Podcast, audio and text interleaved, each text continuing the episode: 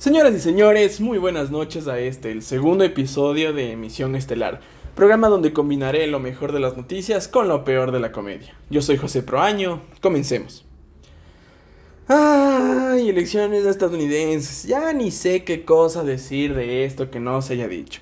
Quizá mejor que muchas telenovelas, noticias, escándalos nacionales, chismes, engaños, como el de mi viejito licenciado Lenín Moreno a Loco del Ático, Rafael Correa, y así, así, así, así.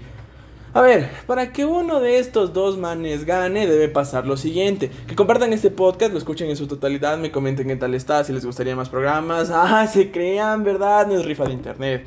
Ya en serio, en muy resumidas palabras, el que gana las elecciones es quien llega primero a 270 votos del colegio electoral.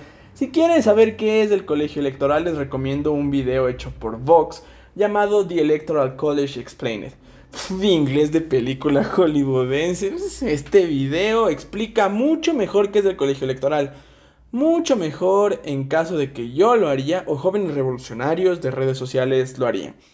Una vez dicho todo lo anterior, la situación es la siguiente. Si Biden, el viejito más viejito, gana en uno o dos estados más, lo cual suena fácil, pero no tanto como creen, se pasa a descansar su cabecita de cotonete en la cama presidencial de la Casa Blanca.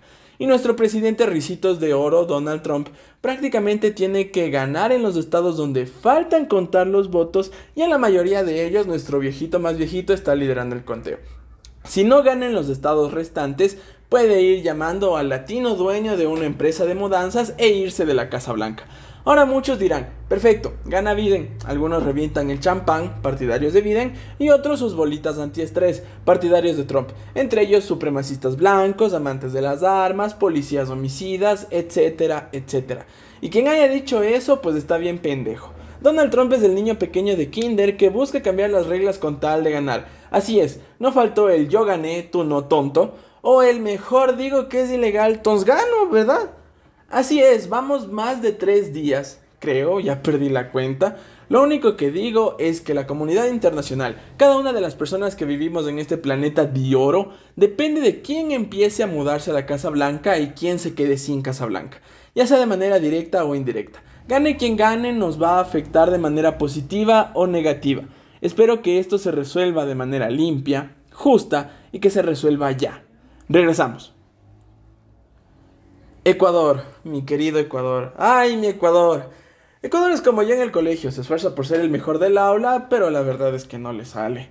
¿Por qué digo esto? Muchos se preguntarán. Bueno, pues la Cancillería y el Consejo Nacional Electoral siguieron con sus pruebas para que en el exterior se den las votaciones de tres maneras innovadoras. Primero, votación electrónica, mediante máquinas de votación y así, como en las películas o en países un poco mejores.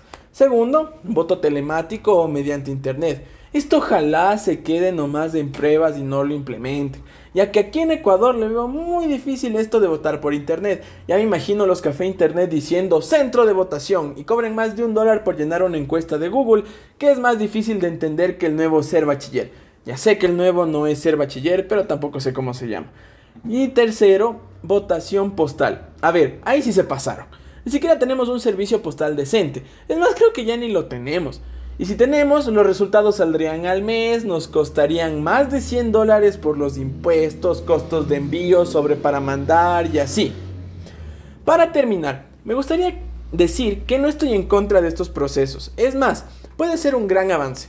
Solo pido que se hagan las pruebas necesarias, se digan las fallas y aciertos a todos los ecuatorianos, se escoja el método más eficiente y por supuesto que sea lo más transparente posible. Regresamos. Rambo. El mijín que aguantó más o menos cuatro películas lleno de balazos, flechazos, cansado, acabado, con hambre, con sueño, con frío y así. Pero acabó sus cuatro películas como el héroe de la situación. Rocky, el brother que peleaba más de 10 rounds de box por poco y ciego y aún así ganaba sacando el FUA Así es, mijines, en el acontecer nacional nuestro Rocky Rambo combinados es nuestra ministra de gobierno, María Paula Romo. Las películas de Rambo y sus rounds ciegas son sus cuatro juicios políticos de los cuales por el momento en tres ha salido victoriosa o inmune, pues. El día jueves 5 de noviembre de 2020 se anuncia que nuestro Rocky ecuatoriano, Romo, enfrentará un nuevo juicio político ante el pleno de nuestro circo. Ay, digo, perdón, me confundí. Ay, Asamblea Nacional. Este ya es el cuarto ha enfrentado que por corrupta, que por haber escupido en la calle, que porque no le bajó después de ir al baño y así, pero esta vez por crímenes de lesa humanidad en las protestas de octubre del año pasado. Solo les pido a mis ciudadanos ejemplares, entre comillas, sean lo más imparciales posibles. Que se olviden de sus hospitales, cuentas en paraísos fiscales, bodegas llenas de insumos médicos y colchones llenos de fajos de billete. Que posiblemente para conseguir todo esto les haya colitado romo. Y hagan justicia por lo menos una vez en su vida. Amigos y amigas, eso fue todo por el día de hoy. Si les gustó lo que escucharon, no duden en compartir. Espero seguir con este proyecto y sin nada más que decir, descansen y sueñen con los angelitos. Chao, chao.